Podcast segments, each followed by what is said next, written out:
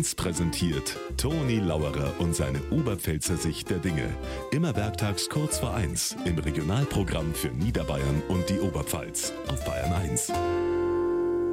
Wissen Sie, was ein Tippviertelscheißer ist? Einer, der alles besser weiß und der jede Kleinigkeit kommentiert. Ich habe am Wochenende einen erlebt, im Biergarten, am Nachbartisch.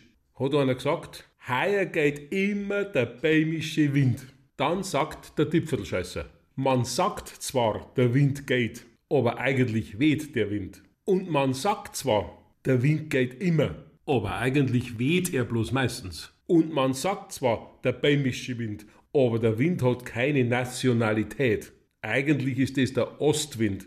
Dann hat der andere gesagt, man sagt zwar, du bist ein gescheiter Mo, aber eigentlich bist du Depp.